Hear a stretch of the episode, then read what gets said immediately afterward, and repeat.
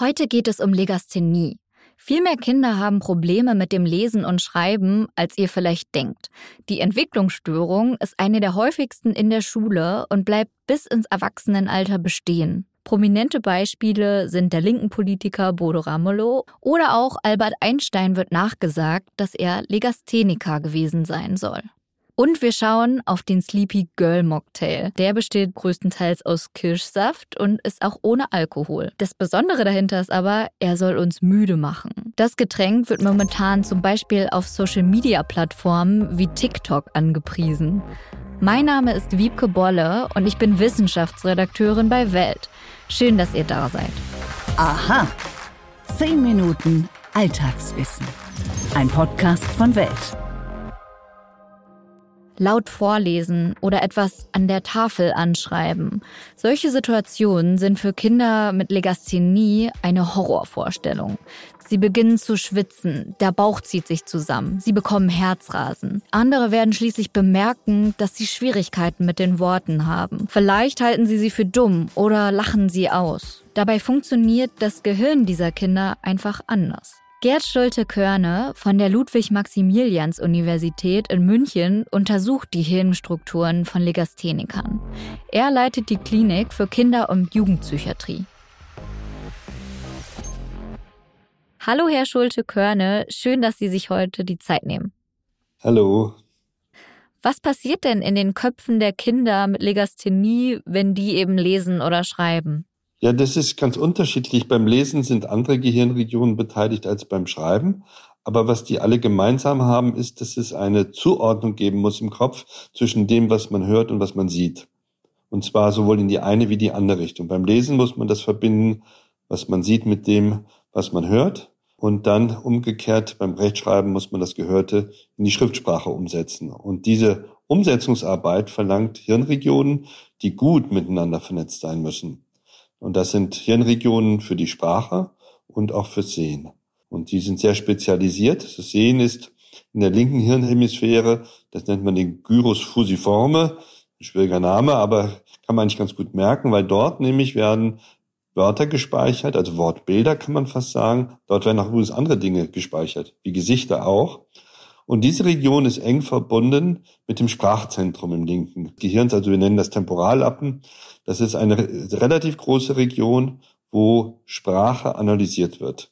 Und diese beiden Regionen sind bei beiden Prozessen verbunden über sogenannte weiße Leitungsbahnen. Und was bereitet den Betroffenen dann genau Probleme? Wenn man mit den Betroffenen arbeitet, sieht man, dass die schon diese Zuordnung hinbekommen, meistens, aber dass sie total verlangsamt ist. Ja, also das heißt, diese Zusammenwirken der beiden Gehirnregionen über diese Leitungsbahnen ist deutlich, deutlich verzögert. Und das kann man sich vorstellen, wenn man ein langes Wort hat man muss jeden einzelnen Buchstaben mit seiner lautlichen Entsprechung zuordnen das nacheinander, das kostet unglaublich lange Zeit. Ja. Und deshalb ist es auch für die Kinder so schwierig, die arbeiten sehr ganz mühsam ein Wort. Wenn diese Kinder zum Beispiel lesen, dann fangen die an mit dem ersten Buchstaben und versuchen dann den Laut dazu zu finden und dann verbinden sie den nächsten Buchstaben und so weiter. Und das gelingt oft schon gar nicht.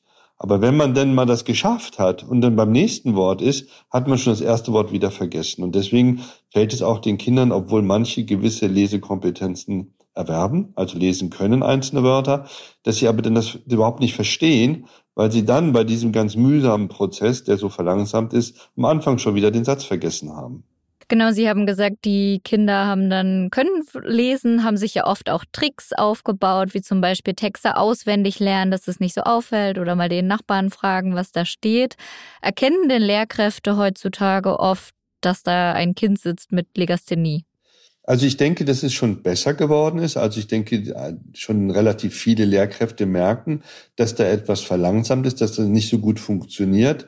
Ob sie dann den Schluss daraus ziehen, das könnte eine Leserechtschreibstörung oder Legasthenie sein, ist nochmal was anderes. Aber viele versuchen schon, wenn Kinder auch sich langsamer entwickeln, schon Hilfestellung zu bieten. Nur wir sagen halt, wartet nicht zu lange, lasst lieber die Kinder frühzeitig diagnostizieren, damit die spezielle und spezifische Hilfen bekommen. Denn wenn man die Legasthenie erst in der dritten oder vierten Klasse feststellt, ist schon wichtige Zeit, die man für die Förderung hätte nutzen können, verpasst. Inwiefern kann sich die Legasthenie denn auf die Psyche der Kinder auswirken? Das geht relativ schnell und relativ häufig, dass Kinder, die dann in der Schule so immer wieder merken, dass sie an ihre Grenzen kommen und nicht erkannt wird, warum es so ist, und sie denken halt, ja, ich bin nicht so schlau oder ich kann nicht so gut lernen wie andere Kinder. Also sie selbst denken, dass sie schuld dran sind und dass sie selbst versagen, entwickeln nicht selten halt so Traurigkeit, Versagensängste, Zukunftsängste. Und das, wenn das länger anhält, kann schon mal dann zu einer Angststörung oder Depression führen. Das heißt, häufig sind die psychischen Probleme erstmal gering, aber mit der Zeit werden sie immer häufiger und immer stärker und irgendwann kann das dann auch tatsächlich mal eine psychische Erkrankung werden. Deshalb ist es ja so wichtig, frühzeitig die Kinder zu erkennen und ihnen vor allen Dingen frühzeitig Hilfen zu geben, nicht nur beim Lesen, sondern sie auch psychisch zu entlasten. Und wenn Sie sagen, den Kindern Hilfe geben, wie könnte man die denn konkret unterstützen, dass sie besser mit dieser ja, Entwicklungsstörung klarkommen? Da gibt es verschiedene wichtige Ansätze. Das einmal ist äh, mit dem Kind arbeiten, sozusagen dem Kind oder auch dem Jugendlichen vermitteln halt, das ist eine psychische Belastung auch, die entstanden ist durch eine Entwicklungsstörung und dass man aber helfen kann. Man kann gezielt üben, man kann trainieren, man kann aber meistens nicht ganz die Störung loswerden. Das heißt, man muss auch ein bisschen damit leben und es auch akzeptieren, dass man davon betroffen ist. Aber was wichtig ist, eben halt die Umwelt auch aufzuklären und sagen halt, dieses Kind ist nicht dumm, dieses Kind ist nicht faul und auch die Eltern sind nicht schuld daran, dass es nicht lesen und schreiben kann, sondern dass man sehr konstruktiv auf die Familie zugeht, ihnen Brücken baut und ihnen auch sagt halt, zu Hause mit den Hausaufgaben, häufig dauert das unheimlich lange und ist manchmal wirklich nicht spannungsfrei, dass man sagt halt, hört auf, macht ein bisschen, sprecht mit der Schule, Hausaufgabenumfang soll angepasst werden, denn dieses Kind hat eine Leserechtschreibstörung. Vielen Dank. Das war der Kinder- und Jugendpsychiater Gerd Schulte-Körne. Um zu verstehen, was heute passiert, müssen wir wissen, was bisher geschah. Genau dafür gibt es unseren neuen Geschichtspodcast.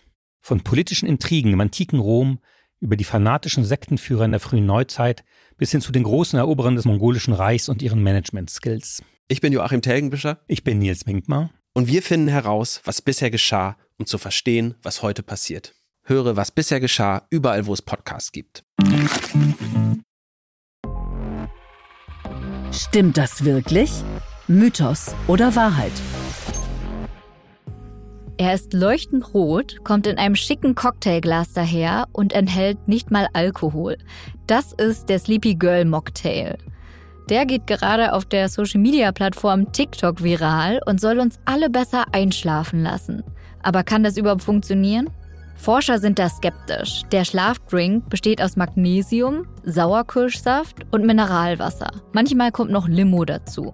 Sauerkirschsaft ist reich an Melatonin, ein Hormon, das den Schlaf-Wach-Rhythmus steuert und schlaffördernd wirkt. Theoretisch müsste das also auch für den Saft gelten. Nur gibt es kaum Studien, die die Wirkung untersucht haben.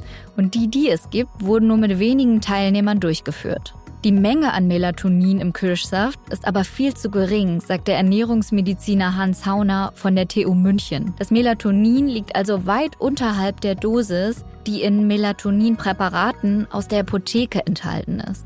Selbst für Nahrungsergänzungsmittel, also Kapseln oder auch Gummibärchen mit Melatonin, sei bis heute kein Effekt nachgewiesen, sagt der Ernährungsmediziner Hauner.